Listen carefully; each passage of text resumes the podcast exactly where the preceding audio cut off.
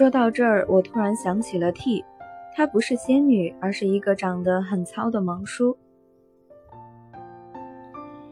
T 的萌萌在出人意料上。有一次，他找几个下属开会，结果一不小心就到了半夜十一点，于是他就点了几份外卖。可时间过了很久，外卖还没送来。他打电话给外卖小哥，才知道送餐车坏在半路了，还在修。几个下属听完就火了，忙着说要打电话投诉。T 二话没说，下楼。弄了个自行车，骑了二里地，自己去取了回来。那天晚上，他发了这样一条朋友圈：“我才是你们的盖世英雄，在你们饥肠辘辘的时候，我会脚踏小单车，穿着高档西服，拎着鸡腿和意大利面来见你们。”在旁人看来，T 很爱笑，也爱搞笑。他的口头禅是。像我这样一大把年纪了还可爱的很，真是罪过罪过。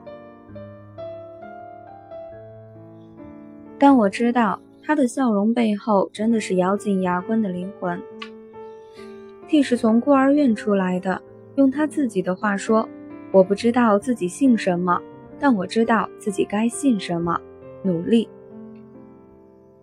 我和 T 相识多年，眼睁睁地看着他从一米八几的。胡子拉碴的竹竿变成了一米八几的仪表堂堂的竹竿。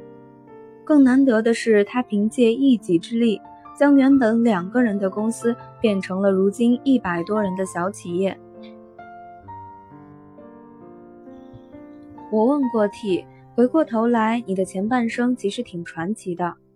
他的回答让我印象深刻。如果非要说这是传奇，那制造传奇的材料。无非就是一个个庸常而枯燥的努力。很多人叫嚣着生活平淡无味，但却又在百无聊赖中草草度日。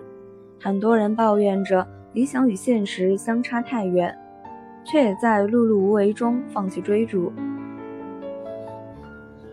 其实，每个人的成长之路都要面对两股力量，一股是冷酷的。另一股是充满希望的。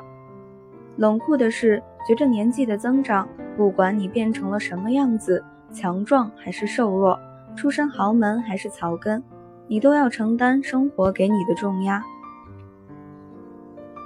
你会发现自己的自由越来越少，可以活动的空间越来越小，能够掌控的东西越来越稀少。很多东西是在砸向你，而不是呈给你。而希望在于你还是有逆袭的可能。你可以耗尽力气，赔上运气，赌上青春，用别人不愿意做、不屑于做、不敢做的方式去搬砖运瓦，亲力亲为地建筑自己的人生。有句名言是这样说的：“外婆抱外孙，累死不亦哼。”用文艺的句子翻译一下，就是最好的生活就是我愿意。再直白一点说，就是即使是坐在冷板凳上，也要热气腾腾的工作。别等到某一天，让你心动的人再也感动不了你，让你愤怒的事再也激怒不了你，让你悲伤的故事再也不能让你落泪。以便知道这时光，这生活对你进行了多么严重的迫害。对一无所有的人而言，平平淡淡不是真，是真没劲；对生活寡淡的人来说，你可能有深度，却没有温度。